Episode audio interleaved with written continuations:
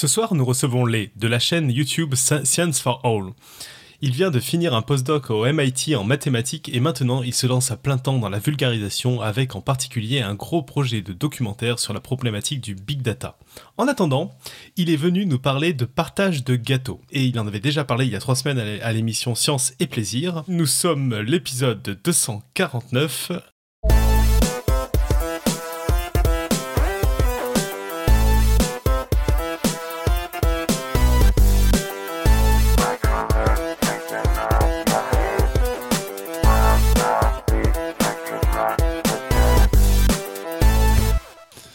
Bonsoir à tous. Alors une émission euh, exceptionnelle à plusieurs titres. D'abord parce que c'est le troisième épisode de Podcast Math. Donc euh, avec l'équipe de Podcast Math, il y a Johan à Baltimore qui, ne parle pas. C'est pour ça qu'on parle de l'équipe de Podcast Math. Ah, je vous ai cassé. Tu vas quand même dire bonjour. Salut Johan. voilà. On a Robin depuis Paris. Salut. Et on a donc Lé depuis Hanoï au Vietnam, ce qui fait quand même, bon salut d'abord Lé. Salut. Donc c'est quand même intéressant à plusieurs titres. Pour Podcast Math, je trouve qu'être à Hanoï, ça a quelque chose de sympathique. Comprennent ceux qui comprennent, quoi.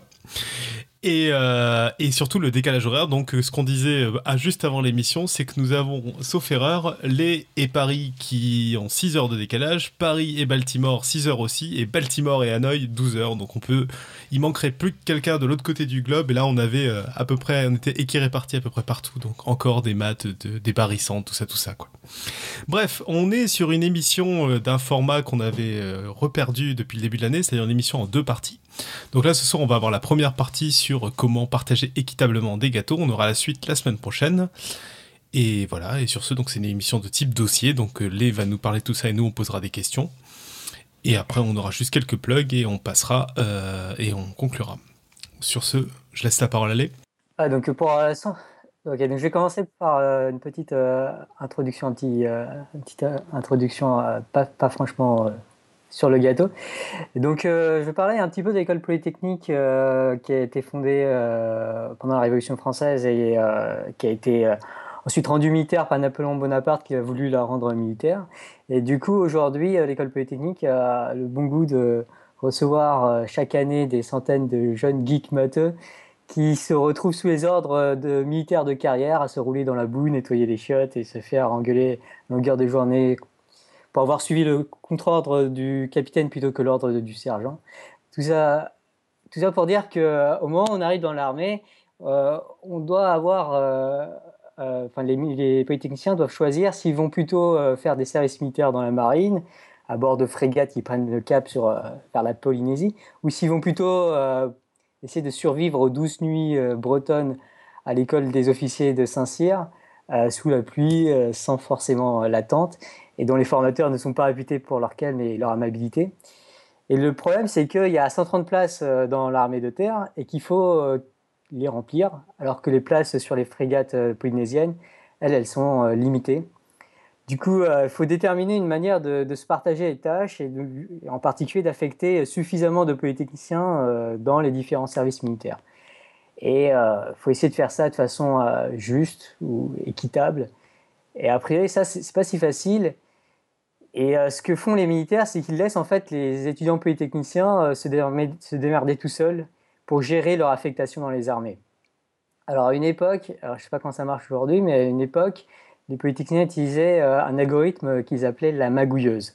En gros, les polytechniciens rentraient dans un ordinateur les préférences qu'ils avaient pour les différentes affectations militaires, en les classant de celles qu'ils préfèrent à celles qu'ils préfèrent le moins. par exemple, un étudiant pourrait écrire la marine en 1, la, gendarmerie en 2, le stage civil en 3, euh, l'armée de l'air en 4, euh, puis l'armée de terre. en gros, la magueuse, ensuite, elle combinait tout ça, elle faisait quelques, quelques calculs savants, et elle sortait un résultat. Et bon, j'ai pas fait d'études pour, pour le savoir, mais a priori, beaucoup d'étudiants se plaignaient ensuite du résultat. Autre exemple que j'ai envie de citer pour l'instant, c'est euh, celui de la STM. Alors la STM, c'est euh, l'équivalent de la RATP à Montréal. Et euh, toutes les semaines, donc, il y a des horaires de bus et ils doivent être affectés aux, employés de la STM. Et a priori, donc on a un peu le même problème qu'à l'école polytechnique, sauf qu'à la place des étudiants, il y a les chauffeurs de bus, à la place des affectations dans l'armée, dans les armées, il y a les horaires de la semaine, et surtout à la place de la magouilleuse, il y a un système à l'ancienneté dont on ne peut pas dire qu'il est très équitable, puisqu'en fait, bah, c'est par seniorité. Du coup, l'employé le, plus senior choisit l'horaire qu'il veut. Donc les horaires sont affichés sur un panneau. Le plus ancien choisit son, son horaire. Puis après, c'est le second ancien qui choisit parmi ceux qui restent, et ainsi de suite. Et du coup, le, dernier venu se tape forcément l'horaire dont personne ne voulait. Enfin, euh, prendre un dernier exemple, donc celui d'Air France. À Air France, euh, les pilotes et les hôtesses de l'air euh, doivent, euh, peuvent fixer des desiderata par rapport à leurs horaires. Donc, du genre, je désire faire le vol Paris-Dubaï et puis rester trois jours à Dubaï avant de rentrer à Paris. Et les ingénieurs d'Air France se doivent ensuite de trouver des, solutions, des, horaires qui correspondent aux, aux désirata de, de, tout le monde. Et ça, ça pose plusieurs questions intéressantes. Est-ce que quels sont l'ensemble des désirata que les pilotes et hôtesses de l'air ont vraiment le droit d'imposer. Euh, Est-ce qu'on peut chiffrer le coût pour la compagnie de ces désirata? Euh, Que faire si les désirata sont incompatibles? Est-ce que les désirata de deux pilotes différents vont être aussi contraignants l'un que l'autre? Enfin, est-ce qu'il y a une forme d'équité dans les désirata euh, choisis par deux pilotes différents? Bref, tout ça pour vous dire que qu'assurer des partages justes, ça peut être très important. Mais ça devient aussi vite très compliqué quand on a affaire à des grands affectifs et il faut euh, des méthodes assez euh, automatisées qui incluent euh, d'elles-mêmes un certain concept de partage juste. Et si on y va avec des méthodes assez simplistes, a priori, on n'obtiendra pas forcément des, des, des, des, partages ou des affectations d'horaires qui, sont qui sont justes. Et du coup, ce, dont j'ai envie de vous parler aujourd'hui, c'est euh, comment euh, définir, modéliser, euh, inclure dans un modèle le concept d'équité. Ouais, très bien. c'est super de commencer par des exemples. Et du coup, j'ai une petite question qui va compléter ton introduction. Tu, tu, nous présentes un truc qui a l'air d'être un problème très générique, en fait, que des gens doivent se poser depuis des siècles. Et en plus, souvent, sur les maths, les gens ont l'impression qu'il ne reste plus rien à faire. Ça, le problème, il n'est pas résolu depuis, depuis belle lurette. Il y a encore des choses à, à faire là-dessus? Ah, Je suis un peu l'avocat du diable. Euh, oui, carrément. Donc, euh, donc ce qu'on va voir aujourd'hui, c'est qu'en fait, il existe euh, plusieurs modélisations aujourd'hui dans la littérature mathématique ou, enfin, dans la littérature, il existe plusieurs modélisations du concept d'équité et c'est intéressant en tout cas de voir lequel choisir puisque au bout de ligne, ça, peut avoir de vraies conséquences sur des affectations d'horaire. Et, et, en particulier, il n'y a pas forcément de, d'unanimité derrière euh, aucun des concepts de la littérature. Chacun a son avantage et son inconvénient. Et, euh, voilà, je pense que c'est intéressant de réfléchir euh, sur, ces concepts-là. D'accord, donc ce que je vais faire, c'est que bah, je vais un peu oublier les particularités des exemples et donc je vais, les abstraire. Et pour ça, je vais me concentrer sur un, exemple simpliste de partage, un exemple théorique qui va être le partage du gâteau dont j'ai un petit peu parlé donc à, Lausanne. Euh, de façon un poil plus générale, ce que j'entends par partage du, gâteau, c'est l'allocation de, biens à différentes parties prenantes, que ce soit des, affectations militaires à des élèves polytechniciens, des horaires de travail des employés d'une entreprise, ou des parts physiques de gâteau euh, à des podcasters. Et en particulier aujourd'hui, je vais oublier le mécanisme d'allocation des biens. Ça, je vais en parler la semaine prochaine. Et au lieu de cela, euh, je vais considérer que des biens ont déjà été alloués à ces personnes et on va essayer de se demander si cette allocation des biens peut être considérée juste. Euh, donc, encore une fois, aujourd'hui, je vais vraiment parler du concept d'équité. Donc, pour commencer, ça va être. Alors, on va commencer directement avec le premier concept d'équité. Alors, je pense qu'il est plus intéressant que satisfaisant. Euh, c'est le partage qu'on appelle exact, euh, ou euh, que je vais appeler égalitarisme, pour vraiment insister sur, sur le côté égalitaire de ce partage. le partage égalitariste, c'est le partage où chacun a exactement la même chose que son voisin. Donc si j'ai eu une noix, tout le monde doit avoir eu une noix, même ceux qui sont allergiques aux noix. On peut appeler ça un petit peu le communisme à l'extrême. Euh, ou du moins le communisme tel qu'il a été appliqué dans certains pays à certaines époques. Euh, en particulier, j'ai en tête euh, l'époque des Khmers rouges au Cambodge, où tous les habitants, peu importe leur qualification et leur désirata, et peut-être à l'exception des politiciens, des militaires et des prisonniers, tous les habitants devaient labourer les champs. Tout le monde devait être logé à la même enseigne. Mais c'est encore vrai dans certains domaines, il me, semble, en politique. Euh, si je dis pas de bêtises, je crois qu'en France, les allocations familiales sont un peu sur ce principe-là, parce que quels que soient les revenus, on a le droit d'en toucher. Ou il y a d'autres exemples, je crois, en politique qui sont un peu dans ce cadre-là. Oui, donc il y, a quelques règles qui sont vraiment exactement les mêmes pour tous. Euh, mais en France, en tout cas, euh, on a le, droit d'exercer des métiers différents de celui de son voisin, ce qui n'est pas forcément le cas. Ah bon?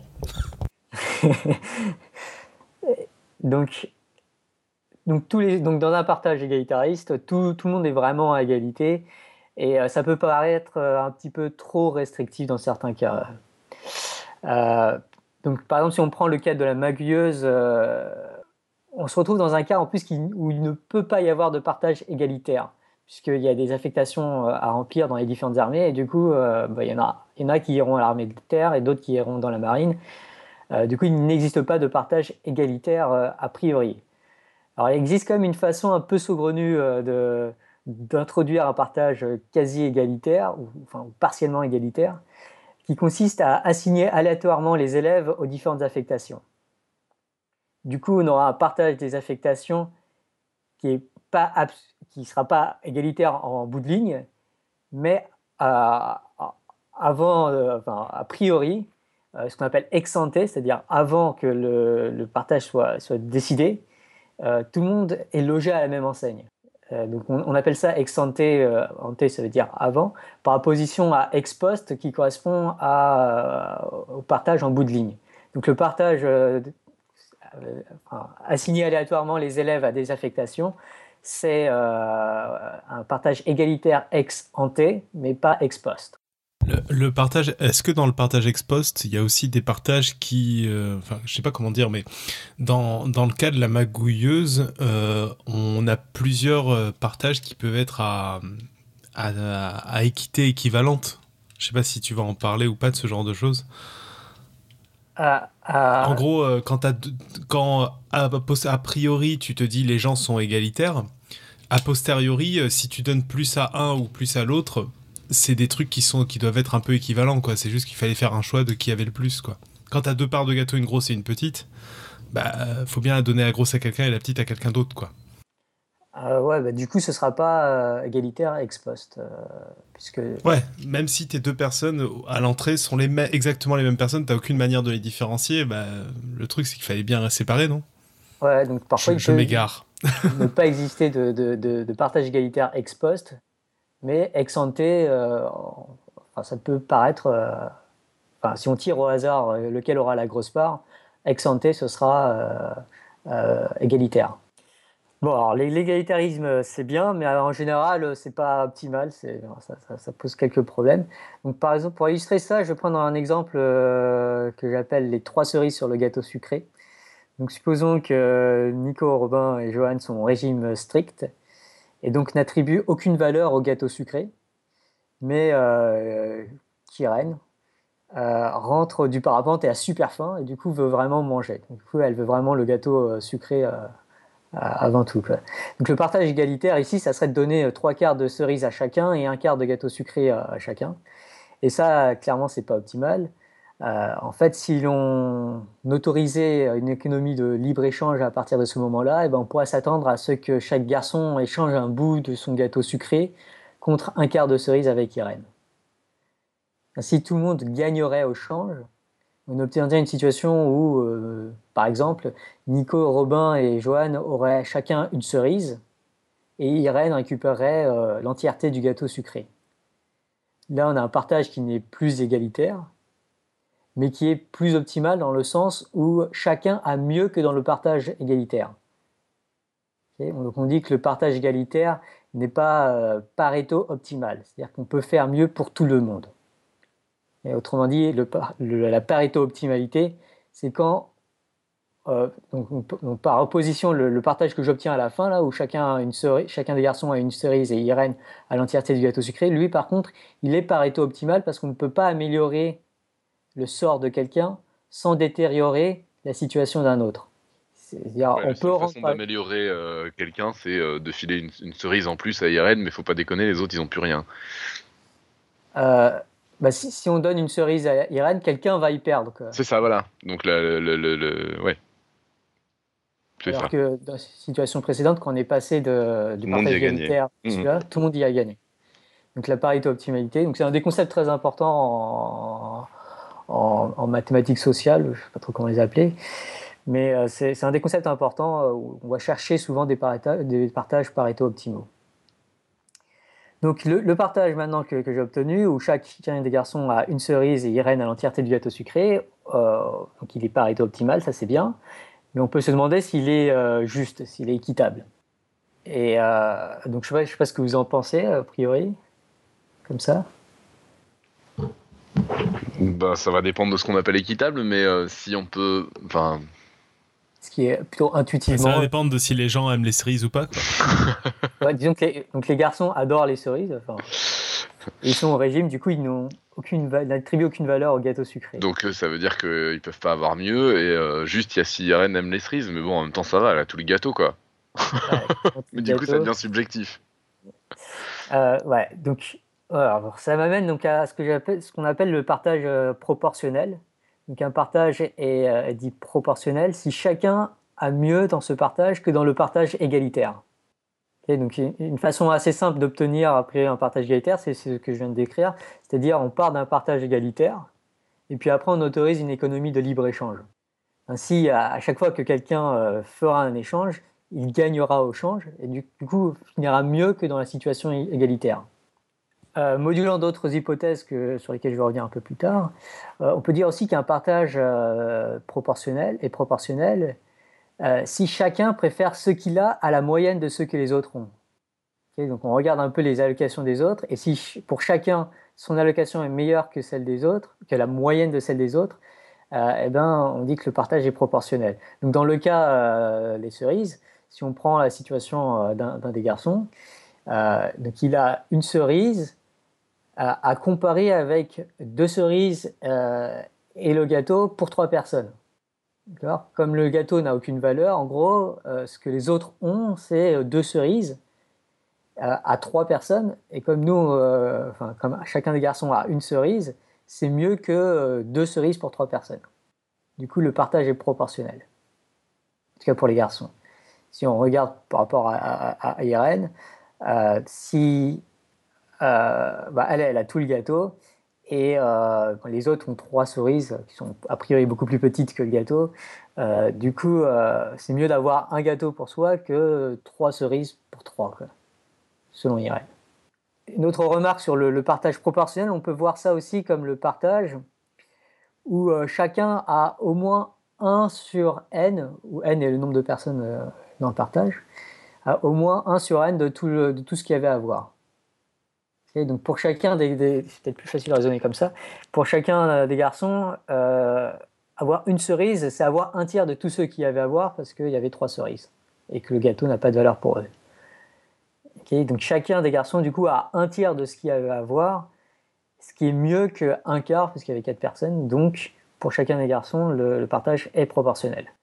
Euh, pour Irène, on peut dire que le gâteau sucré va être quasiment 1, quoi. Enfin, quasiment tout le gâteau. Et euh, du coup, c'est plus que 1 sur 4, euh, qu'un quart. Et, euh, et, donc, en fait, ce, dire ça, c'est équivalent au concept à dire qu'on avait mieux, enfin, dire que chacun a mieux qu'un sur n. C'est équivalent à dire que chacun a mieux que la situation égalitaire qui correspond au cas où chacun a forcément 1 sur n du gâteau. Ok, maintenant si je reviens euh, au partage des trois cerises sur le gâteau, euh, donc le, partage est, proportionnel. Euh, maintenant si je retire un quart de cerise à Nico et que je, donne ce quart de cerise à Johan, comme une sorte de taxe sur les anciens indicateurs ou quelque chose comme ça, ben on a un Nico avec trois quarts de cerise, il a perdu un quart, et Johan qui a cinq quarts de cerise. Maintenant, si on refait les calculs, on voit que Nico a un quart de ce qu'il y avait à avoir selon lui. Donc il y avait trois cerises à avoir. Il a trois quarts d'une cerise. Euh, et ça représente un quart de toutes les, cerises. Et, du coup, lui, il va considérer qu'il a au moins un quart. Et donc le partage reste proportionnellement juste. Ce qui peut paraître assez bizarre. Euh, puisque Nico maintenant a moins que Johan. Euh, il a trois quarts et Johan a cinq quarts de cerises. Donc, a priori, le partage n'est pas forcément juste, mais il est proportionnellement juste. D'après la, définition qu'on a introduite, il est juste. Euh, donc, il peut. tout ceci amène à dire qu'il y, a un petit problème avec la définition du proportionnellement juste.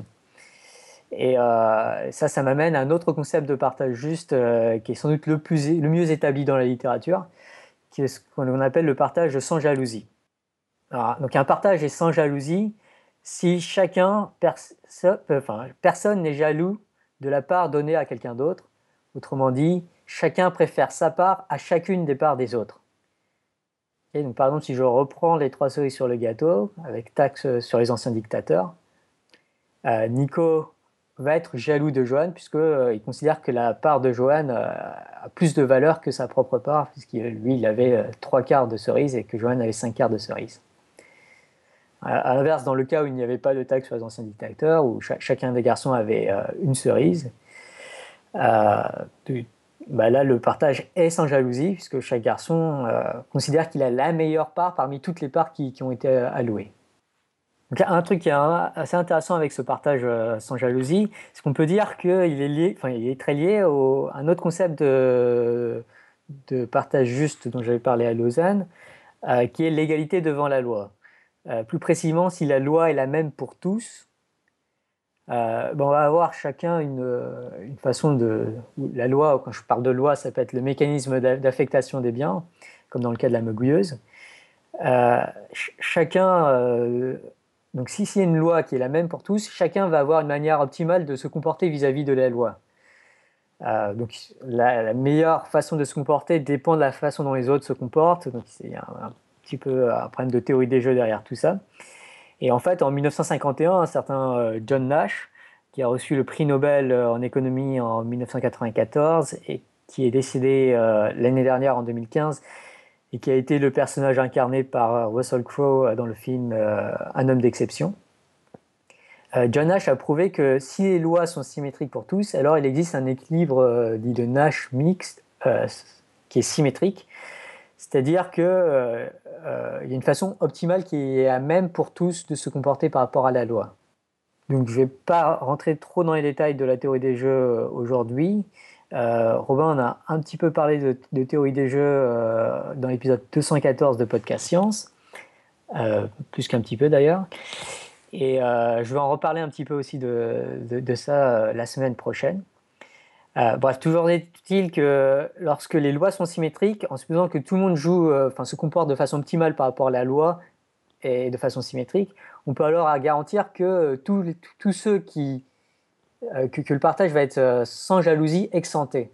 C'est-à-dire que tout le monde va exempter avant en jouant sa bonne stratégie, sa, meilleure, en se comportant de façon optimale devant la loi, chacun va réussir à faire en sorte que ex ce qui s'attend à avoir ne sera pas moins bien que ce qu'un autre s'attendra à avoir. Je ne sais pas si je suis clair.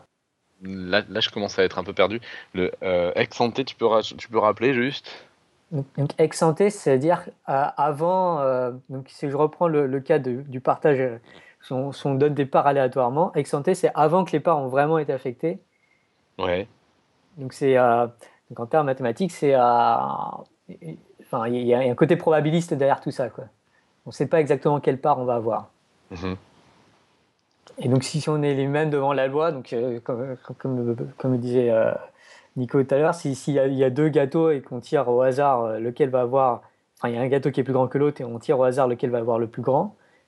ex santé, les situations sont les mêmes pour les deux. D'accord, donc c'est égalité. Les parts sont les mêmes. Sont... D'accord. donc, si on laisse chacun se comporter optimalement devant la loi, bah, il, choisit une stratégie qui sera adaptée à ses propres préférences. Et, du coup, il va pouvoir euh, optimiser son choix de sorte que euh, n'importe qui d'autre qui suit une autre stratégie devant la loi, euh, Accenté ne pourra pas avoir mieux que, ce qu'il a choisi lui, puisqu'il était optimal. Je suis pas sûr d'être super clair, mais. Non, mais c'est juste, c'est pas évident, mais on va, on va, on va y arriver. En fait, juste euh, peut-être pour euh, replacer ce que tu es en train de faire là, tu, présentes plein d'hypothèses euh, qu'on considère être l'équité, en fait. C'est ça, hein et peut-être pour faire un lien, alors ça, date un peu, mais on, avait eu l'occasion de, parler un peu de ce genre de concept. On a même déjà utilisé le mot Pareto dans Podcast Science à propos des systèmes de vote, où on expliquait que pareil dans les systèmes de vote, on, on considérait qu'un bon système de vote, il y avait certaines règles un peu, un peu, qui paraissent un peu arbitraires, mais qui en fait sont du bon sens, parce que ce que tu nous redis là depuis le début, euh, c'est finalement des choses du bon sens, de dire un partage qu'on va appeler équitable, bon, ben on veut qu'il ait pas de jalousie, on veut que chaque individu euh, avec qui on partage soit considéré comme étant et les, mêmes, quoi, on les on n'en favorise pas. Donc en fait, tu es juste en train de formaliser des choses qui sont entre guillemets le bon sens, mais qui ont, qui ont besoin d'être formalisées pour faire des maths. Hein. Oui, tout à fait.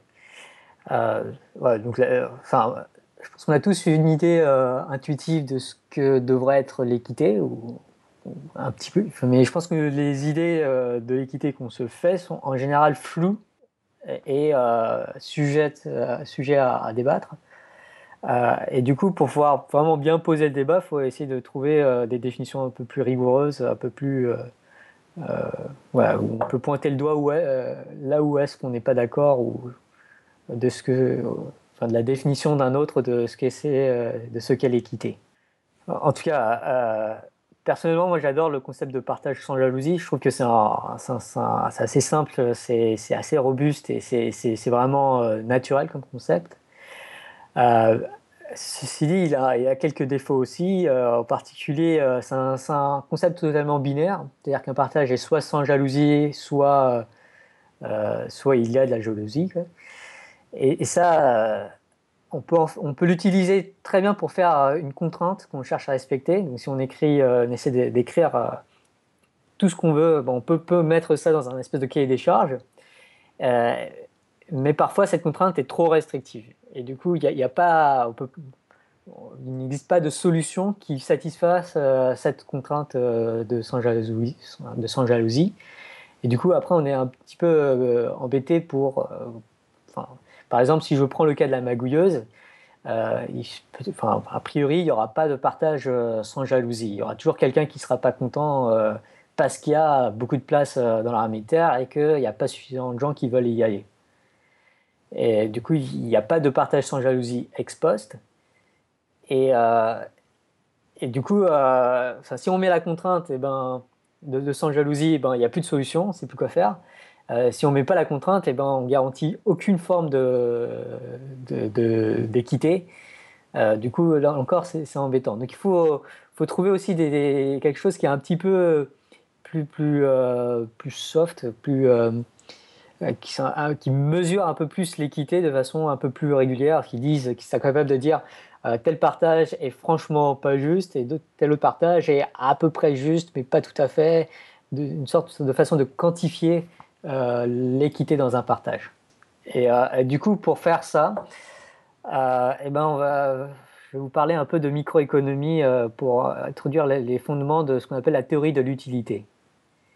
Euh, donc la théorie de l'utilité, c'est une théorie qui essaie de quantifier euh,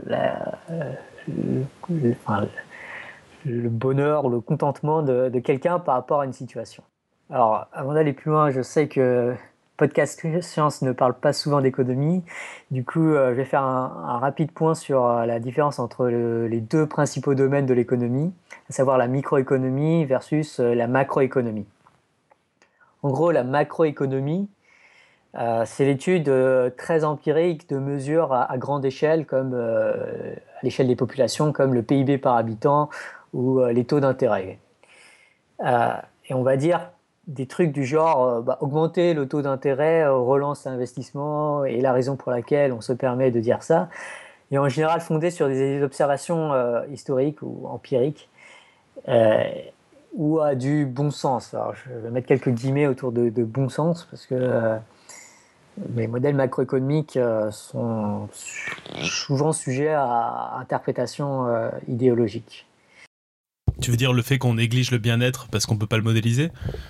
Ouais, entre autres, ou qu'on essaie de le modéliser en prenant certains facteurs en, en compte. Enfin, c'est pas évident en tout cas.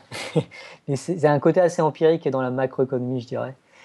Euh, alors qu'à l'inverse, la microéconomique euh, part plus d'une modélisation euh, des individus, de leurs préférences et de la manière dont ils interagissent, et cherche ensuite à voir ce que ça implique. du coup, l'approche microéconomique est souvent beaucoup plus axiomatique, c'est beaucoup plus des si alors. Il se trouve que ce qui est, ce qui est derrière le si n'est pas forcément vrai. Du coup, le, ce qui est après le alors n'est pas forcément vrai non plus. Mais euh, il y a une approche beaucoup plus axiomatique et beaucoup plus euh, mathématico-déductive. Et, on va du coup souvent chercher à prouver des théorèmes ensuite à, partir des, axiomes. Euh, et d'ailleurs, la microéconomie est liée à la, enfin, est, née de la collaboration entre un économiste, Oscar Morgenstern, et un mathématicien, euh, John von Neumann. Euh, John von Neumann qui est pour moi un peu un, superman des mathématiques appliquées, euh, vu tout ce qu'il a fait. Alors, justement, sur la théorie de von Neumann-Morgenstern, qui est une théorie qui part vraiment de l'axiomatisation des préférences des, différents individus, il y a cinq axiomes. le premier axiome, ça dit que tout individu a des préférences par rapport à des sorts possibles. Donc, en termes mathématiques, ce qu'on veut dire, c'est qu'il y a une relation binaire qui correspond à la préférence d'un individu sur l'ensemble euh, des sorts et qui est une. on va voir que c'est une relation d'ordre. Donc, la deuxième hypothèse, c'est que euh, les préférences d'un individu sont complètes, c'est-à-dire que euh, si on propose à un individu deux sorts x et y, il est capable de dire soit qu'il préfère x à y, soit y à x, ou que Y et X sont aussi bien l'un que l'autre. Euh, troisième hypothèse, les préférences doivent, être euh, transitives. C'est-à-dire que si un individu préfère X à Y et, Y à Z, alors il doit préférer X à Z. Euh, quatrième hypothèse, les préférences doivent être continues en un certain sens. Ça, ça veut dire que si un individu préfère X à Y à Z, alors il existe y va être aussi bien qu'un mélange de x et z. Et ce que j'entends par mélange de x et z, ça correspond à, tirer au hasard entre x et z avec une certaine probabilité euh, euh, pour, pour x et l'autre probabilité pour, pour z. en sachant que dans ce que tu dis là, euh, ce qu'il faut réaliser par rapport au monde entre guillemets réel, c'est que par exemple, c'est dire est-ce que vous vous pouvez dire euh, est-ce que vous préférez trier dans l'ordre pomme, banane et cerise, quoi ce qui est pas toujours facile, et la continuité entre pommes et cerises, de dire bon bah si j'ai euh, trois quarts de pommes et euh, un quart de cerise, je vais je vais être plus content, je vais être vraiment à trois quarts de mon contentement d'une pomme et un quart de mon contentement d'une cerise quoi. Ah, exactement, c'est ça. Ce qui, ce qui donne une image et qui aussi montre à quel point il y a des limites dans ces hypothèses qui pourtant paraissent relativement simples. Ouais. Euh, ouais, non, non, mais c'est ça, effectivement, être capable de dire que euh, trois quarts de banane ça vaut une pomme qui vaut, euh, qui vaut elle-même deux tiers de, de cerise. C'est compliqué. Mais enfin, c'est-à-dire qu'on s'imagine bien que c'est des, des, hypothèses qui vont être difficiles à, à, maintenir. Et puis on, peut le mettre sur plein d'exemples. Hein. C'est sur votre contentement, je sais pas, lors d'un partage d'un héritage. Vous préférez quoi, la, voiture ou la collection de vinyle ou la moitié de la collection de vinyle et puis le l'autoradio de la voiture, quoi? Ouais, ouais, c'est ça. on, voit que c'est très, c'est très compliqué quand même de quantifier ça. C'est marrant, ça me fait penser quand même vachement euh, à tout ce que tu avais raconté sur, le, sur les élections, quoi. C'est le même genre de problème qui se pose en fait. Bah, moi, ça me fait beaucoup penser à ça en effet. Bah, les hypothèses, c'était pas exactement les mêmes. ce qui non, mais c'est c'est que Pareto, c'était pas la même chose. mais en effet, pour rappel, donc sur les élections, parce que ça commence à dater cet épisode, faudra en refaire un. Euh, il y avait. Euh, ah, il y a bientôt des élections. T'avais pas fait ça pour les dernières? Ouais, c'est vrai. Non, en plus, il y a des trucs que, j'avais lus qui étaient géniaux. Enfin bref, on change de sujet. Mais en fait, dans les règles qui ressemblent, euh, là, tu as une règle sur le, la jalousie. Dans les élections, il y avait une règle sur la non-manipulation. Mais je me demande en fait s'il n'y a pas une règle de manipulation dans ton cas aussi, c'est-à-dire de mentir sur ses goûts pour favoriser ce qu'on va recevoir. Oui, tout à fait. Un peu comme la magouilleuse. Bah, dans la magouilleuse, clairement, il y a, y, a, y, a, y a de la manipulation. Euh, donc ça, je comptais en parler pour le prochain épisode de la manipulation. Euh, D'accord. Donc là, je suppose juste qu'il y a, enfin que les biens ont été alloués et on se pose la question est-ce que c'est euh, est-ce que c'est équitable ou qu'est-ce qu'on peut dire sur la justesse de ce partage? Ok, donc, donc, il y avait une cinquième hypothèse qui correspond à l'indépendance, euh, ce qui dit que si un individu préfère x à y, alors il préfère tirer au hasard entre x et z plutôt qu'au hasard entre y et z tout ça pour dire que tous ces axiomes-là, tout, tout, euh, qu'on les prend un par un et qu'on y réfléchit vraiment, euh, comme tu as dit, euh, Nico, c'est difficile de donner de, le quantifier vraiment en vrai, quoi. prendre un individu et dire arrive. Donc, le, ce que je disais, donc la dernière règle, c'est à dire si je préfère les pommes aux bananes, et si on me propose de, de entre avoir au hasard une pomme et une cerise, ou une banane et une cerise, tirer au hasard entre une banane et une cerise. Alors je préfère, comme je préfère, comme la seule chose qui, qui change entre les deux tirages, c'est la, pomme et la banane, et que je préfère la pomme et la banane, que je préfère la pomme à la banane, alors je préfère le. D'accord. C'est qu'en fait la, la cerise influe pas sur ton choix. Exactement, elle est indépendante de... Ah ben ça pour le coup, euh, c'est quelque chose qu'on retrouvait avec les élections, c'était le concept de dire que les petits candidats, ceux qui nous intéressaient le moins, ne devaient pas avoir d'influence sur le résultat. Oui, tout à fait, oui. Et, euh, Et en fait, ouais, donc si on prend chacune des hypothèses, si on essaie de vraiment y réfléchir, euh, elles ont toutes l'air vraies. Ça, paraît... Enfin, elles sont tous super naturelles, enfin, c'est très difficile de, de, voir laquelle est fausse. Et en fait, en pratique, euh, bon, sauf que euh, les actions de von Neumann, Morgenstern ne sont en général pas satisfaites pour, euh, pour les individus, pour les préférences des individus. et alors, je crois que c'est plus la transitivité qui marche pas très bien, alors que ça paraît vraiment. la transitivité, je rappelle, c'est si, si, je préfère les pommes aux bananes et les bananes aux poires, alors je préfère les pommes aux poires. Et ça, a priori, en fait, en vrai, ça marche pas très bien. Alors, bon, tout ça, ça va paraître un peu du, jargon mathématique et en effet, il y a beaucoup de, détails subtils à comprendre. Euh, mais je pense que ça vaut le coup d'insister sur le fait que ce modèle ne met absolument pas l'argent au cœur de la théorie économique, euh, contrairement à ce qu'on pourrait penser naïvement de ce qu'est l'économie. En fait, selon ce, modèle, euh, l'argent a juste une utilité. Et ce qui compte, c'est vraiment l'utilité de l'argent. Et mais il semble que la principale raison pour laquelle euh, les axiomes de von Neumann-Morgenstern euh, conduisent à des raisonnements faux, c'est parce qu'ils sous-entendent que les gens connaissent leurs préférences et agissent conformément à leurs préférences. Alors qu'en pratique, euh, les préférences sont vraiment, enfin, d'un individu sont très volatiles et très dynamiques. Et après, c'est pas, enfin, les gens n'agissent pas forcément conformément à leurs préférences puisqu'ils ne les connaissent pas forcément. Parfois, moi, ça m'arrive souvent d'arriver à faire, d'avoir des choix à faire alors que je ne sais même pas trop ce que je préfère, mais sur le coup, bah, je fais un choix. Et puis si ça arrivait le lendemain dans la même situation, je ferais peut-être l'autre choix parce que je ne sais pas exactement ce que je préfère. Et donc, euh, les axiomes, et je pense que c'est pour ça que les axiomes de von Neumann-Morgenstern sont en général faux. Euh, et du coup, on peut se demander à quoi ça sert euh, si, si, les axiomes sont faux. Quoi. C'est un peu le malheur des économistes, c'est qu'en fait on n'est pas des êtres rationnels contrairement à ce que supposent toutes les théories euh, de théorie des jeux au début.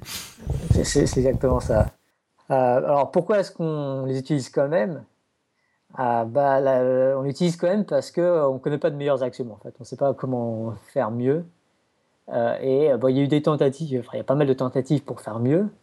mais à chaque fois on aboutit avec des théories qui sont beaucoup trop complexe et trop difficile à manipuler. Et, puis après, on peut plus rien dire avec ces modèles. Du coup, euh, euh, on peut plus faire de prédictions ou prouver des théorèmes sur, sur les autres modèles. Au moins, les axiomes de von Neumann-Morgenstern, ils, sont, ils ont beaucoup d'être simples et euh, pas trop euh, débiles. Et c'est difficile de trouver mieux que ça. Donc, plus généralement, je pense que ce que je viens de dire, c'est un peu le fondement de pas mal de mathématiques appliquées. Euh, on cherche jamais à vraiment avoir une description juste ou exacte de la réalité, parce que la réalité est toujours bien trop compliquée. Euh, voilà, ce qui, voilà qui m'amène à deux citations de von Neumann que j'adore. Euh, la première, c'est euh, Si les gens ne croient pas que les mathématiques sont simples, c'est uniquement parce qu'ils ne se rendent pas compte à quel point la vie est compliquée. Que je cite quotidiennement. Et la deuxième, c'est que la vérité est trop compliquée pour permettre autre chose que des approximations. Bon, euh, même ton. Euh, donc en général, en mathématiques appliquées, on va chercher un modèle pas trop faux euh, et à jouer avec ce modèle pour essayer de se donner une meilleure intuition de ce que la réalité pourrait être et ou de ce qu'elle ne peut pas être.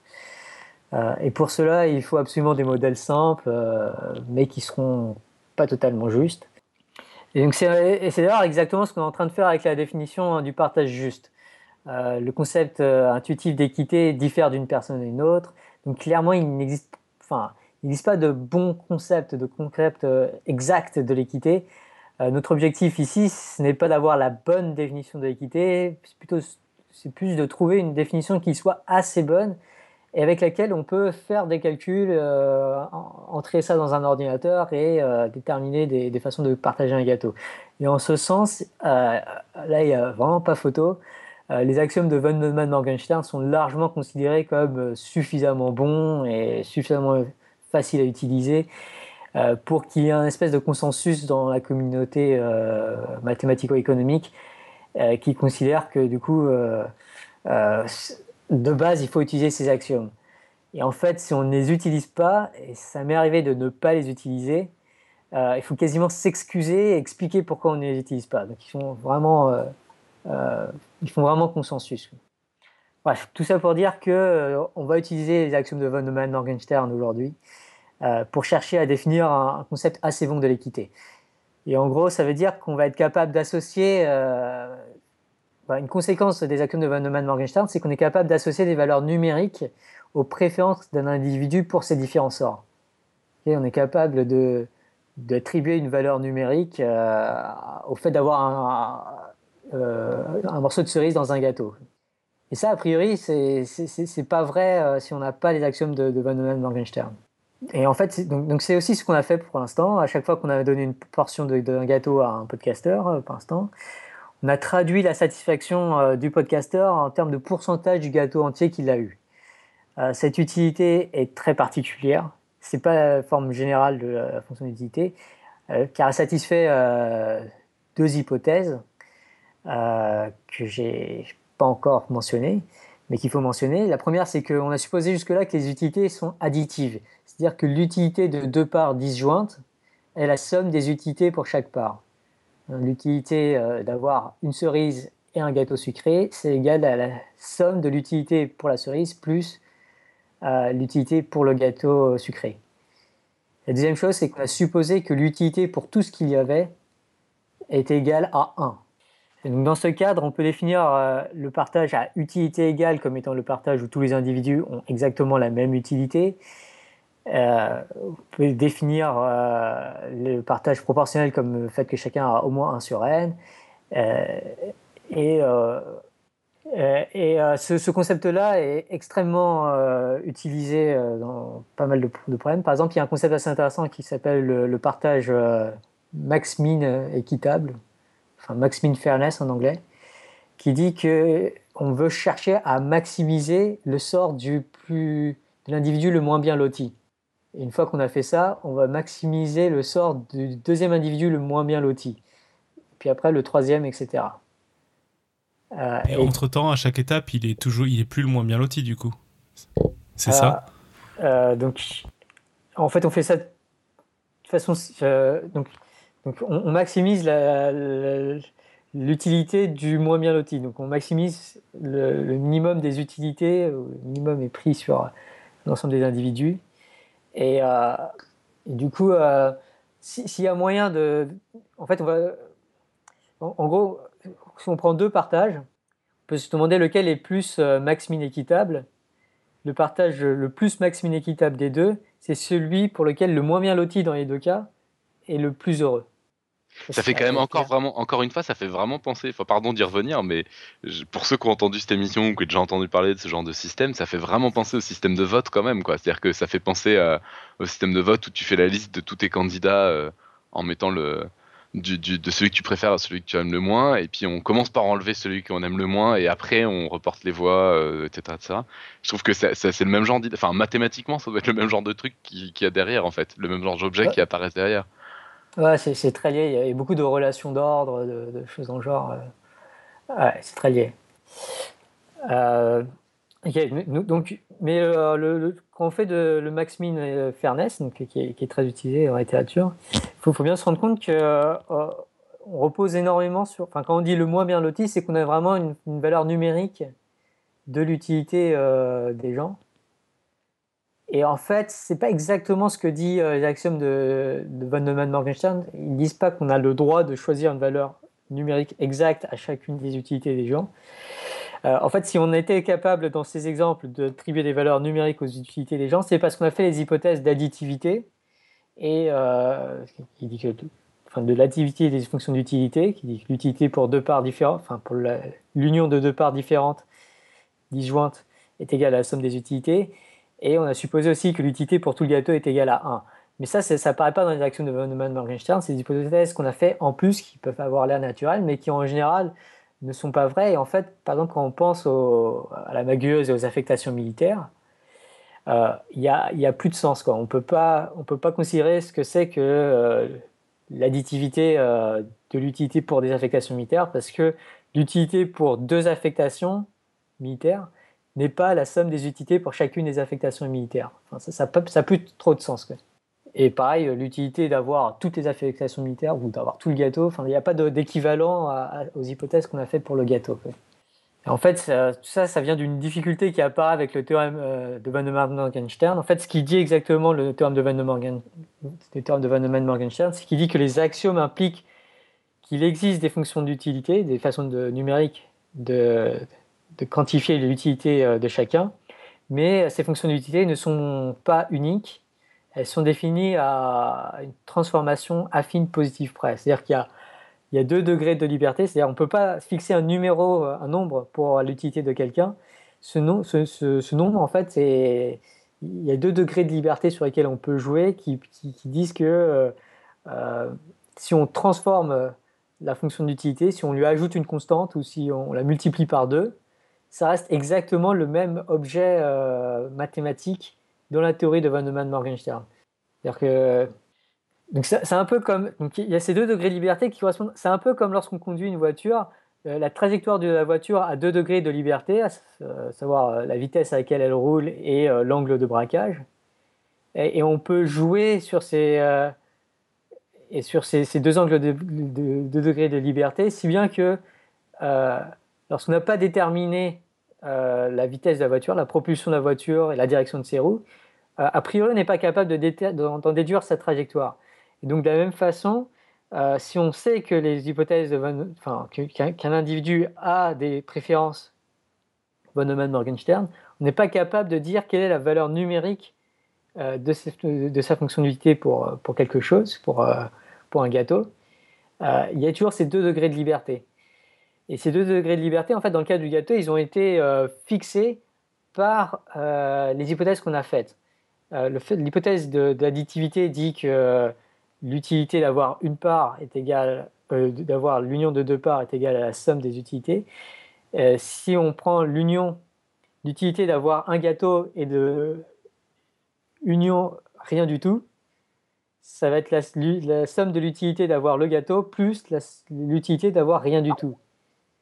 Et, euh, coup, et ça, ça implique que l'utilité d'avoir rien du tout doit forcément être égale à zéro et puis on a dit aussi qu'on avait l'hypothèse selon laquelle l'utilité d'avoir tout le gâteau doit être égale à 1. Du coup, en fait, on a fixé l'utilité de ne rien avoir égale à 0 et l'utilité de tout avoir égale à 1. Donc on a fixé ces deux degrés de liberté qui sont en fait assez arbitraires. Donc dans le cas général où les fonctions d'utilité ne sont pas forcément euh, additives, on pourrait se dire qu'on va fixer euh, deux valeurs extrêmes. On va dire que euh, la fonction d'utilité prend forcément des valeurs entre 0 et 1 et on, va chercher on peut vouloir chercher à mesurer l'utilité avec un pourcentage par rapport à ce qu'on aurait pu avoir.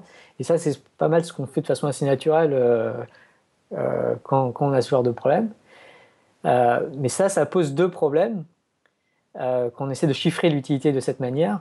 la première, c'est que bah, déjà, il y a des fonctions d'utilité qui ne sont pas bornées, qui peuvent prendre des valeurs infiniment grandes. Du coup, ça, pose problème. Bon, ça, c'est juste un, détail technique, je pense dans le cas du gâteau, par exemple, ça ne va pas arriver. Euh, mais deuxièmement, et ce qui est beaucoup plus grave, euh, selon moi, c'est que euh, les deux valeurs extrêmes que l'on considère peuvent ne pas avoir de sens pratique. Ne peuvent ne pas avoir de, ça peut ne pas être pertinent d'utiliser ces deux valeurs extrêmes pour mesurer la fonction d'utilité. Or, la fonction d'utilité va avoir, la valeur numérique qu'on va attribuer aux utilités va fortement dépendre des deux valeurs extrêmes qu'on choisit pour fixer ce 0 et ce 1.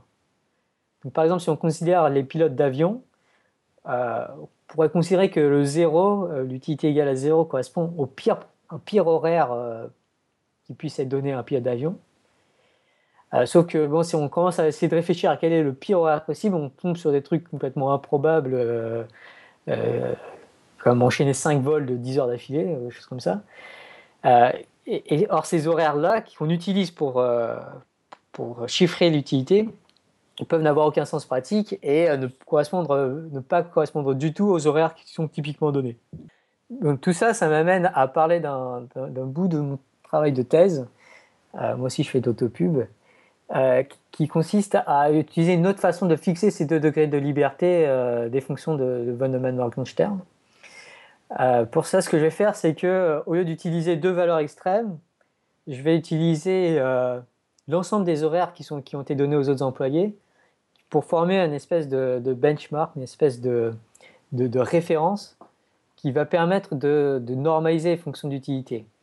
Et en particulier, je vais, me demander, je vais dire je vais demander à ce que l'utilité que j'ai pour euh, la moyenne des horaires des autres, plutôt l'utilité moyenne d'un employé pour les horaires des autres, euh, doit être fixée égale à 0. En gros, l'utilité égale à 0, ça correspond à dire que chacun, enfin, un employé va avoir une utilité de 0 s'il a aussi bien que l'utilité moyenne qu'il a pour, pour les, les, affectations des autres. Donc, s'il est un peu dans la moyenne de ce que les autres ont. Et puis je vais lui demander aussi à ce que la variance de son utilité, la, variation, enfin, la variance de l'utilité, c'est-à-dire à quel point l'utilité varie, euh, doit être égale à 1 lorsqu'on lui donne un des, horaires des autres. Et donc tout ça, ça permet de, construire une échelle qui dit à, quel point, enfin, quelle est l'utilité qu'il a en gros si on lui donnait un, un horaire au hasard, et à quel point euh, ça, pourrait varier euh, d'un cas à l'autre, d'un tirage au sort à l'autre. J'ai l'impression de vous avoir complètement perdu. Non, t'as quand même, as quand même deux matheux qui suivent, donc en principe, euh, nous on suit. J'espère que, j'espère que le, reste du monde suit, mais en gros, ce que tu dis, c'est qu'au lieu, j'essaye, j'essaye de, de, résumer. Après, je dis pas que je vais le dire mieux que toi, mais bon, peut-être de le redire une fois, ça peut, ça peut aider. Puis comme ça, tu me corriges si j'ai, si j'ai pas tout compris. En gros, l'idée, c'est de dire au lieu d'avoir euh, le truc le plus pourri ou l'absence de gâteau ou l'emploi du temps le plus pourri qui vaut 0 et le meilleur du monde parce que ça n'a pas forcément de sens euh, qui vaut 1, euh, on dit on va plutôt se référer à tout ce qui existe possiblement et pas à des trucs, des cas qui n'existent pas. Et notamment trouver l'emploi du temps le plus pourri c'est un peu pas évident, ça n'a pas forcément de sens, ni le meilleur d'ailleurs. Et donc du coup, on prend tout ce qui peut raisonnablement exister, on prend la moyenne, ça vaut 0, c'est ça? Et on me dit, euh, ça s'en éloigne plus ou moins, et donc on va dire que euh, entre, alors attends, vas-y, c'est ce que tu as dit en dernier là, que en gros on prend, euh, on prend à quel point ça peut s'éloigner de, de, cette moyenne. On prend, en fait, on prend du plus éloigné en bas au plus éloigné en haut. Il faut que ça vale 1, c'est ça ou ou c'est bah, non, c'est la plus la variance. la variance, donc ça c'est un truc vraiment de stats qui est de, de dire la moyenne des, des, des, distances à la moyenne. Enfin, c'est une catastrophe comme formule. En gros, je sais pas comment le dire dans quelques mots, c'est là. À quel point c'est dispersé autour, quoi. Ouais, c'est ça. C'est-à-dire que si on nous donne un horaire au hasard, euh, on va avoir en gros des nombres qui sont euh, à peu près égaux à 1, moins 1, moins 2, 2, 1. Ouais, l'idée c'est qu'on choisit, on choisit les valeurs de distance à la moyenne de façon à ce que, euh, à ce que, en, enfin, à ce que quand on prend un horaire au, ouais, c'est ce que tu viens de dire. Quand on prend un horaire au hasard, euh, les valeurs vont être autour de 1 et moins 1, quoi. Vont, vont être beaucoup entre moins 1 et 1, en fait. C'est ça, ouais. Vont être essentiellement entre moins 1 et 1. Et un peu plus loin, euh, en dessous et au-dessus, mais euh, vont être pas mal centrés là-dessus. Ça y est, c'est bon, j'ai résumé sans trop dire de bêtises. Ah, c'est ça, ouais. Moi, j'espère que la deuxième couche va avoir permis à certains de, raccrocher s'ils étaient perdus. En tout cas, moi, ça m'a, ça m'a fait du bien de, de, bien voir que c'est bon, j'avais bien suivi. Je pense que ça m'aide à, ça m'aide à me suivre, à suivre aussi de me réveiller. Mais euh, ok. Ouais, du coup, ouais, donc l'idée de ce raisonnement, euh, alors je, je prétends pas que c'est la bonne façon à faire il y a d'autres façons, d'autres variantes en tout cas qui sont intéressantes aussi. Mais l'idée de ce raisonnement, c'est vraiment de se dire, euh, de, donner un sens à la phrase. Tiens, c'est pas mal ce qu'on m'a donné, et quand je vois ce que les autres ont eu, je, je peux dire que je suis content. Quoi. Donc c'est vraiment se comparer en gros à ce que les autres ont eu à la distribution de ce que les autres ont eu. ouais, parce que sinon tu te compares à des trucs qui ne peuvent pas exister, quoi. Ouais. Si tu commences à comparer, oui.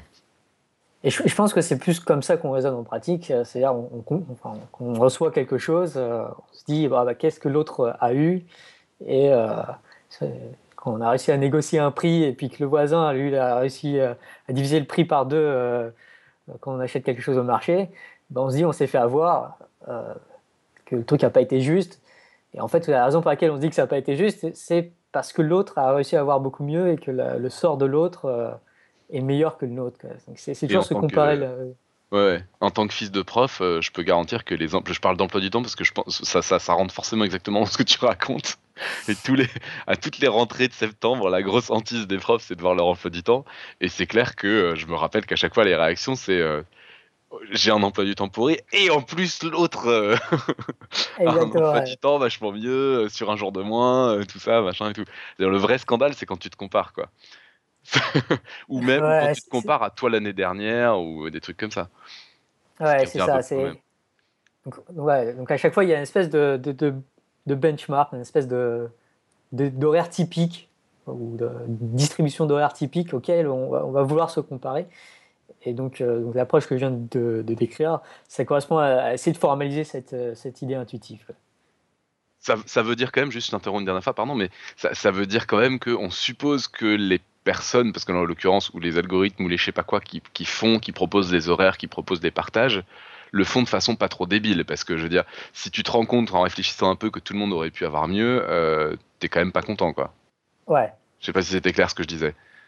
Mais euh, si on, en gros, si, on, si on fait des trucs pourris pour tout le monde, alors qu'en en fait, euh, il y aurait eu moyen en s'organisant mieux de, de, faire des choses mieux pour tout le monde, euh, tu vas quand même t'en rendre compte, quoi. Ouais, donc c'est une façon d'essayer de, de, de, chiffrer ça, quoi, en gros, de, tout ce que je viens de, décrire. Le, le but, c'est d'essayer de dire qu'à la fin, enfin, au bout de ligne, on essaie de dire, bon, bah, dans ce cas-là, on aurait quand même pu faire mieux, ou enfin, les, il y a, les, gens ont moins bien que la moyenne, ou quelque chose comme ça. Ouais. Bon, je, là, je pense avoir fait un peu le tour de, enfin, en tout cas, un rapide tour d'horizon de, de ce qu'il y a à dire sur les concepts d'équité. Euh, il y aura beaucoup plus à dire, mais sur, les concepts d'équité, euh, lorsque euh, on a une espèce d'ensemble de, biens à partager entre des individus qui ont chacun autant de mérites les uns que les autres à recevoir un bout du bien. maintenant, je vais parler un petit peu de, ce qu'on pourrait appeler le partage à légitimité inégale, qui correspond un petit peu au cas des chauffeurs de bus de la STM, où les plus seniors selon la culture locale ou selon l'éthique locale, je ne sais pas trop comment le dire, euh, mériter d'avoir des horaires meilleurs que les autres. Donc ça, ça, arrive souvent si on, a travaillé ensemble sur un projet. Euh, il y a souvent des gens qui ont plus travaillé que d'autres. Il y a toujours des gens qui ont plus travaillé que d'autres. Et du coup, euh, ils devraient être plus récompensés que les autres. Et c'est un peu cette idée intuitive que je vais essayer de, formaliser maintenant euh, d'ailleurs, le problème se pose aussi euh, dans le cas de la magouilleuse, où en fait il y a des élèves qui ont des inaptitudes physiques, euh, visuelles ou auditives, qui leur interdit certaines affectations militaires. Du coup, les élèves ne sont pas en fait sur un pied d'égalité ex ante, c'est-à-dire avant le partage.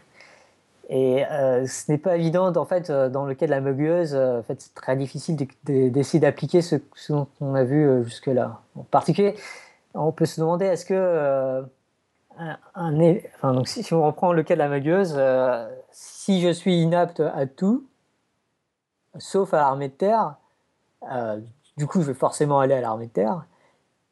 Et, du coup, est-ce que ça a du sens qu'à ce moment-là, je me compare avec les gens qui, étaient aptes partout et qui sont allés à la marine? C'est pas évident. Alors, il y a une façon euh, très, très classique, très reconnue dans la littérature de, de, traiter ce cas asymétrique. Euh, en tout cas, quand il s'agit juste d'argent, on va prendre un cas très simple. Euh, disons que quelqu'un veut, acheter un, bien et, alors, que, faire dans ce. Donc, disons qu'il y a un acheteur et un vendeur, par, par exemple, et euh, il doit fixer un prix de, vente. Et euh, on va dire, on va essayer de fixer un prix assez juste. Alors, que faire dans ce cas? Donc, il y a une réponse qui a été donnée par John Nash encore en 1950, euh, qu'on appelle le Nash Bargaining Solution, ou la solution de la négociation de Nash. Alors, je ne vais pas rentrer dans les détails de ce dont il s'agit, mais en gros, ce, considère, ce que Nash considère, c'est qu'il existe un, statu quo insatisfaisant. C'est-à-dire le statu quo ici, quand il y a un acheteur et un vendeur, c'est que si on suppose que l'acheteur est prêt à payer plus que ce que le vendeur euh, est prêt à vendre, euh, donc le statu quo, c'est si rien ne se passe, s'il n'y a pas d'échange qui se passe, auquel cas les deux sont moins bien que s'ils avaient fait un échange qui aurait été possible. Euh, donc s'il existe une solution initiale qui est donc pour le coup pas Pareto optimale, on peut se, demander quel, est le prix de vente qui correspond à ça. Donc Nash propose une façon de fixer un tel prix qui possède des bonnes propriétés euh, mathématiques. Je ne vais pas rentrer dans les détails. Mais en gros, il, montre que sa façon de résoudre le problème est équivalente, enfin, est la seule qui satisfasse euh, quatre axiomes. Et, l'un des trucs intéressants avec l'hypothèse de Nash, c'est que c'est totalement compatible avec les axiomes de von Neumann-Morgenstern, euh, dans le sens où on n'a pas besoin d'ajouter d'hypothèses supplémentaires comme on l'a fait par exemple pour le gâteau, on a fixé le 0 et le 1. Euh, euh, donc la solution de Nash permet de résoudre ce problème. Et cette solution de Nash a été euh, généralisée en 1998 dans le cas où il y a plusieurs parties prenantes, puisque Nash n'avait que réglé que le cas où il y avait deux parties prenantes. Il y a un autre cadre intéressant qui est le cas où le gâteau a été le fruit d'une collaboration entre plusieurs personnes et lorsqu'on cherche à redistribuer ensuite les fruits de la collaboration, euh, on peut essayer de vouloir donner plus à ceux qui ont plus contribué. Et bien ça, ça correspond à une contribution du grand rival de Nash, euh, qui s'appelle euh, Lloyd Chapley. Ils étaient tous les deux doctorants à Princeton et c'était un peu la, guerre entre les deux. Donc Lloyd Chapley qui a lui reçu le prix Nobel en économie aussi en 2012. Et la solution de Chapley correspond à essayer de, de, regarder quelle est la contribution moyenne de chacun au groupe. alors pourquoi je parle de moyenne? C'est-à-dire que on suppose qu'il y a un, groupe de gens qui ont collaboré pour euh, accomplir un projet. On se pose la question à chaque fois, euh, si on retire une personne de ce projet, euh, est-ce que le projet aura aussi bien fonctionné et, donc, mon projet a priori aurait moins bien fonctionné. Et ben la, quantité d'argent récolté en moins, par exemple, serait à peu près l'argent qui serait donné à cette personne. Donc, il y a deux détails un peu compliqués qui correspondent à dire que, euh, en fait, faut regarder par rapport à chaque sous-groupe, de sous-coalition, comme on l'appelle, de, gens qui collaborent, euh, et de voir la contribution de chacun euh, à des sous-groupes de, travail. je ne rentre pas dans les détails, encore une fois, mais encore une fois, la solution de Chapelet a une approche, à des belles propriétés axiomatiques, c'est-à-dire que si on suppose qui une façon de redistribuer l'argent qui satisfait 4, euh, 4 axiomes, alors c'est forcément la solution de Chapelet qui, est, la bonne. Enfin, un dernier, un dernier concept dans le même cadre que celui de Chapelet est celui euh, du corps. Euh, donc le corps, en gros, ça consiste à... Ça, décrit l'ensemble des redistributions possibles des, des, gains communs d'un groupe, tels que chacun a bien eu intérêt à rester avec le groupe. Euh, donc, il y a un exemple. Euh, donc, le, problème de, ça, c'est que c'est pas forcément. Euh, le corps peut être vide. Donc, par exemple, s'il y a l'exemple des, deux qui vont, des trois nains qui, qui vont à la mine pour apporter du charbon, je sais pas trop quoi. en fait, on suppose qu'ils ont besoin que d'être deux pour porter. ils ont un truc pour porter qui se porte juste à deux. Euh, s'ils y vont à deux, euh, ils sont capables de, rapporter autant que s'ils y vont à trois. Du coup, la, contribution de, chacun, euh, en fait, elle est nulle parce que s'ils y vont à trois, le troisième ne sert à rien. Et du coup, à ce moment-là, s'ils y vont à trois et qu'ils reviennent à trois, il n'y a, pas de façon de redistribuer les, les biens pour que chacun ait vraiment eu intérêt. Attends, je suis en train de me perdre un petit peu dans cette histoire parce que j'avais pas noté ça. En gros, ce que tu dis, c'est que si tu calcules avec ta manière de faire avec la manière que tu as présenté de faire, c'est-à-dire qu'on retire la personne du projet, on voit à quel point le projet perd. C'est-à-dire que tous les trois, ils sont payés zéro dans ce cas-là, quoi. Ouais. Et du coup, c'est. C'est, euh, en fait, cette façon de fonctionner peut, euh, peut faire qu'on se retrouve avec zéro personne sur un projet qu'on aurait nécessité plus, quoi. Ok, donc, et puis donc là, je vais finir sur la dernière partie euh, dont je voulais parler pour les, les, concepts d'équité, qui est un concept que je vais appeler l'équité locale, qui correspond au fait de dire qu'en en, pratique, on ne se compare pas à tout le monde. Donc si je reprends l'exemple des gâteaux euh, sur euh, des cerises sur le gâteau, euh, si, je, si, je, si, je, calcule les utilités normalisées comme je l'ai dit avec le, zéro et avec la moyenne et la variance, on, on peut faire les calculs et on se rend compte que les garçons en fait sont moins contents qu'Irène parce qu'en fait, Irène quand elle se compare aux autres, eh ben, elle a largement mieux que, les autres parce qu'elle a une part de gâteau énorme alors que chacun a une petite cerise. Alors que si on prend la, place des, garçons, on peut se dire que chaque garçon a, aussi bien que plusieurs de ses voisins et euh, mieux que la quatrième, mais euh, il n'est pas, largement mieux par, rapport aux autres. En fait, si on calcule les utilités euh, normalisées telles que j'ai décrites précédemment, on est amené à conclure que les garçons sont moins contents qu'Irène. donc, j'avais fait une fois dans une conférence un sondage devant des économistes pour savoir s'ils pensaient que euh, ce partage euh, des, cerises sur le gâteau était juste. Et, euh, en gros, la moitié disait que c'était juste et l'autre moitié disait que c'était pas juste. et du coup, bah, j'étais amené, enfin, je me suis posé la question est-ce qu'on peut réfléchir à un concept de d'équité pour lequel qui soit chiffré un peu pour lequel on conclut que ce partage est en effet juste et, euh, alors, il y a un moyen de faire ça euh, qui, je pense, assez naturel, qui, qui consiste à dire que la façon dont on se compare les autres est euh, locale en un certain sens, c'est-à-dire qu'on va se comparer uniquement aux gens qui sont similaires à nous. donc, dans le cas des cerises sur les gâteaux, les, les, garçons ne vont peut-être pas énormément se comparer à Irène parce que leur, leur préférence par rapport à ce qu'il y a, euh, ne sont pas du tout les mêmes que celles d'Irène. En fait, sont, sont même quasiment corrélées négativement, si on voit ça dans un certain sens. Et, en fait, ils vont plutôt se comparer entre eux. Et quand ils se comparent entre eux, si on compare juste les utilités normalisées des, garçons entre eux, bah, ils vont avoir tous les mêmes utilités, alors que Irène, euh, elle, elle va pas forcément se comparer aux garçons parce qu'elle a des préférences complètement différentes. Donc, du coup, en fait, on, a, on, peut, on, a tendance, on peut vouloir se dire qu'on a tendance à se comparer uniquement à des gens qu'on considère semblables à nous euh, et qui ont, par exemple, le, la même légitimité que nous, que, quelque chose comme ça. Euh, et en gros, euh, ce que je sais dire, c'est que l'équité était un phénomène local. Et donc là, je vais finir cet épisode sur un, un truc assez spéculatif. Je m'excuse d'avance pour les conneries que je vais dire auprès des historiens. Euh, je pense que cette façon de réfléchir au concept d'équité est extrêmement, euh, enfin, notamment cette façon de réfléchir de façon locale à l'équité est extrêmement euh, pertinente en pratique. en tout cas, ça a le bon goût de faire réfléchir. Donc, ce que j'ai remarqué, ce, qui me semble assez important à dire, c'est que, en fait, au final, le concept d'équité est, super lié au concept de, stabilité. En gros, un partage qui n'est pas équitable, c'est un partage où les gens vont finir par se plaindre et euh, ils vont, enfin, oui, et puis, euh, enfin, si on imagine ça dans une société, ils vont finir par euh, faire une révolution et mettre fin au partage injuste.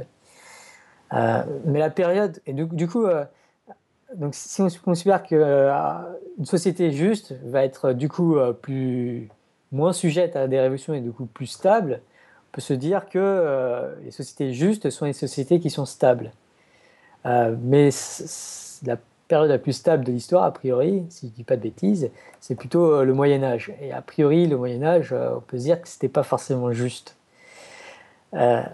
Euh, et en fait, si on regarde globalement, si on compare le sort d'un paysan à celui d'un noble, priori, c'était vraiment pas juste. sauf, si on, sauf si on considère qu'en fait l'équité est locale, qui correspond, c'est-à-dire que les, paysans, de toute façon, ils ne parlent jamais aux, nobles, donc ils ne vont pas forcément avoir euh, tendance à se comparer aux, nobles, Et s'ils se comparent juste localement, ils vont du coup se comparer aux paysans, aux autres paysans, le, l'équité dans la société va être locale en tout cas et pas forcément et pas forcément si mauvaise quoi. Et, donc euh, typiquement et, donc ça ça, expliquerait pourquoi les, paysans ne vont pas euh, être si mécontents de leur sort parce qu'ils vont pas se comparer forcément à, la noblesse euh, et, dans le même ordre d'idées peut-être que je raconte n'importe quoi mais on pourrait dire que la raison pour laquelle le Moyen Âge est arrivé à un terme et qu'il finit par avoir des changements c'est que, euh, par exemple, pour la raison pour laquelle il y a eu euh, la Révolution française ou quelque chose comme ça, c'est que euh, c'est pas tant que les inégalités à ce moment-là étaient plus, plus grandes, c'est peut-être plus parce que il y a des des, des, bourgeois ou des, des paysans qui ont commencé plus à se comparer à, d'autres personnes parce que, par exemple, il y avait plus d'interaction entre les différentes classes sociales. Et bon, bref, c'était assez spéculatif tout ça. Il y, a, il y, a, un peu l'idée que des choses qui ne seraient pas comparables peuvent devenir comparables, des choses comme ça aussi. C'est-à-dire que euh, quand tu, enfin, je, suis encore je vais, je vais pas non plus trop m'avancer de point de vue historique, mais ce qu'on nous raconte généralement sur l'histoire, c'est des trucs du style le paysan il fait bouffer le seigneur, mais le seigneur lui accorde son soutien, euh, le, le protège, des trucs comme ça. C'est des trucs, c'est vachement difficile de comparer ce genre de trucs et de mettre ça sur un pied de d'égalité, de de, de, de, de, comment dire, de ouais, de comparer tout bêtement, quoi. On en revient au problème de il faut, il faut tout pouvoir comparer, tout mettre sur une échelle, donner, euh, dire que euh, ma protection euh, c'est trois quarts d'un cochon divisé par. On, voit bien que c'est vachement compliqué de se mettre ça. Alors que si tu commences à parler juste à des penser juste à des fortunes ou des choses comme ça, bah là ça devient vraiment comparable. Ouais. après ouais donc donc, donc, un autre exemple je, pensais quand j'écrivais euh, ce genre de choses, c'est euh, par exemple les révolutions arabes. A priori, euh, il n'y a pas eu plus d'iniquité récemment dans, dans, dans, dans, les pays arabes, mais à cause de, des réseaux sociaux ou de, l'Internet, les gens ont peut-être plus été amenés à se comparer à. Enfin, les, les différentes classes sociales ont plus été tendance à se comparer et du coup la, façon dont les gens se comparent aux autres a, évolué et c'est peut-être plus la façon dont les gens se comparent aux autres, enfin, ce changement de la façon dont les gens euh, se comparent les uns aux autres, qui a amené euh, euh, les gens à peut-être plus, enfin, à, faire une révolution. Je ne sais pas du tout à quel point c'est pertinent ce que je viens de dire, mais bref, je vais m'arrêter là sur ce qui est concept de justice. J'espère que vous avez fait sentir un peu les, difficultés ou quelques idées euh, importantes de, la théorie sur, euh, sur ce qu'est ce l'équité euh, ou la formalisation de l'équité. Ok, ok. du coup, c'est après c'est ta deuxième partie, c'est ça? Ouais. Donc peut-être que ce que ce qu'on va faire, c'est qu'on on va faire juste le pitch de, du prochain épisode. Donc de quoi tu vas nous parler la semaine prochaine, puis on va conclure? Ouais, donc la, semaine prochaine, je vais vous parler de, de, alors j'appelle ça comment favoriser mathématiquement l'honnêteté, et ça, a à voir avec toutes ces histoires de, manipulation euh, euh, d'un système, d'un mécanisme, par exemple de la magouilleuse ou, des systèmes de vote.